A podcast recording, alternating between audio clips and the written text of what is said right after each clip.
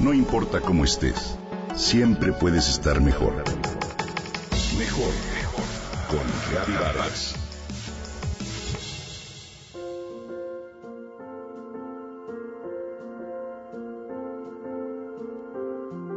Hace poco tuve la oportunidad de escuchar la historia de un niño que quiso un pantalón fuchsia. Bárbara Lorenzo, su madre, contó que fueron a la tienda a comprar un pantalón fuchsia y la vendedora les dijo que era para nenas. Acá están las de nenas y allá las de nene.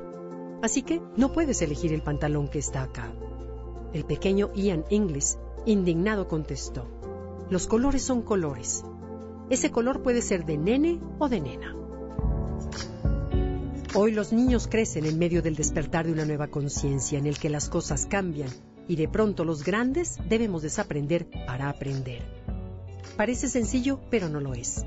Quizá primero debemos reflexionar nosotros en lo que inculcamos con el ejemplo, en lo que decimos casi sin pensar, en frases hechas que usamos sin profundizar, como el hecho de que el hermano mayor cuide a su hermana cuando salgan de noche, o repartir de forma equitativa las tareas en casa sin importar el género.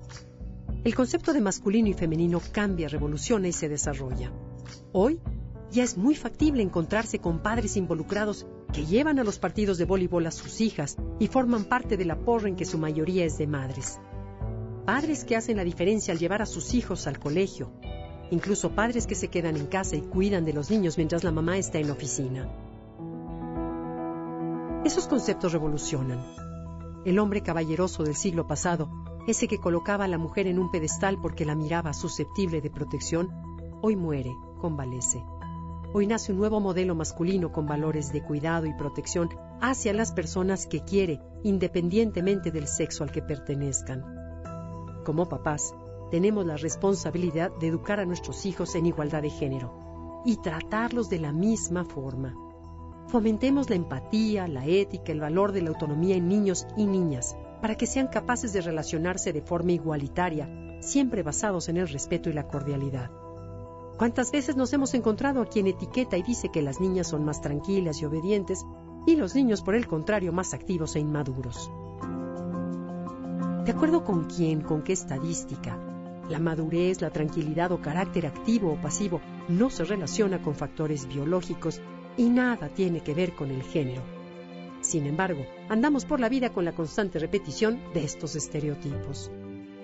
Rompamos de una vez con esas ideas.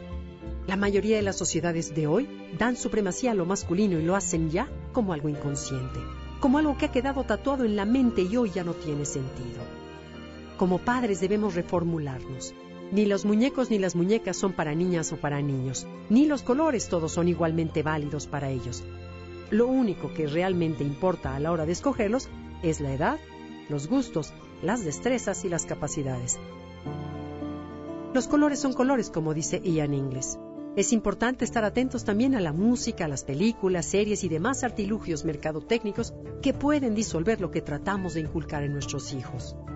En la mayor parte de estas influencias externas se transmiten ideas de parejas predestinadas, de celos como muestra de amor, de estereotipos de género y sacrificios por la pareja.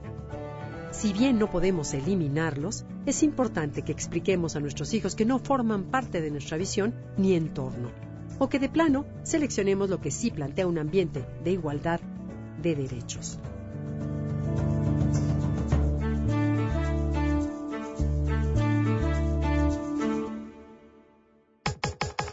Comenta y comparte a través de Twitter. Gaby-Vargas. Gaby-Vargas. No importa cómo estés, siempre puedes estar mejor. Mejor, mejor. Con Gaby Vargas.